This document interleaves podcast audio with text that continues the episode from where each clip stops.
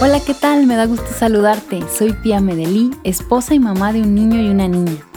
Me dedico a la educación de mis hijos y a compartir lo que he aprendido sobre crianza y comportamiento humano.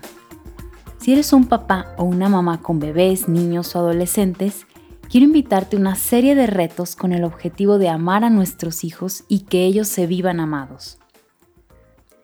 ¿Te has preguntado si ellos se sienten amados por ti? si los amas como ellos necesitan? Si en cada acción en el día a día, sobre todo en los momentos más difíciles, de conflicto o cuando ellos no se comportan según nuestras expectativas, se sentirán aún en esos momentos aceptados, comprendidos? ¿O en veces nuestras palabras, acciones, expresiones les muestran lo contrario al amor? La mayoría de los papás nos preguntamos cuál y cómo sería la mejor forma de criar a nuestros hijos. La guía siempre ha existido.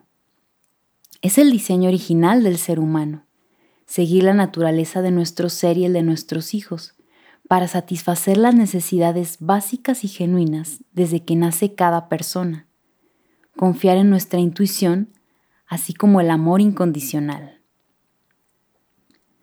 Muchos de nosotros, a pesar de tener buenas intenciones, nos sigue saliendo furia o impaciencia, desprecio, rigidez, intolerancia o juicio. Recurrimos a golpes, gritos, a veces el miedo nos inunda o la incapacidad de brindarle suficiente presencia.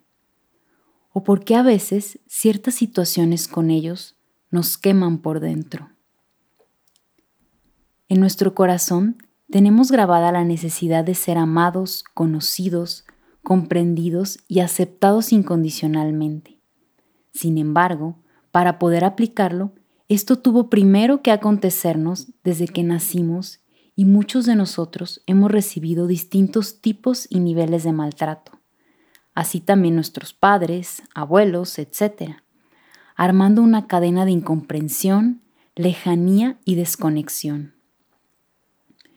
Mi invitación es a sentir primero a ese niño que fuimos, sentir el sufrimiento por el que pasó, para comprender a la madre o padre en el que nos hemos convertido y así poder conectarnos con los niños de nuestras vidas, crear vínculos de amor, satisfacer sus necesidades de mirada, presencia, poder acompañarlos y guiarlos en sus etapas de desarrollo de forma más intuitiva y con un amor incondicional aunque está aún dormido o no ha despertado completamente, tenemos un gran potencial para amar y servir a nuestros hijos, acompañarlos a descubrir sus talentos y misión en la vida. ¿Te gustaría hacerlo con más armonía, generosidad, empatía, conexión, confianza y diversión? Sé parte de este reto me encantará acompañarte y aumentar nuestros recursos para amar a nuestros hijos y que ellos se vivan amados.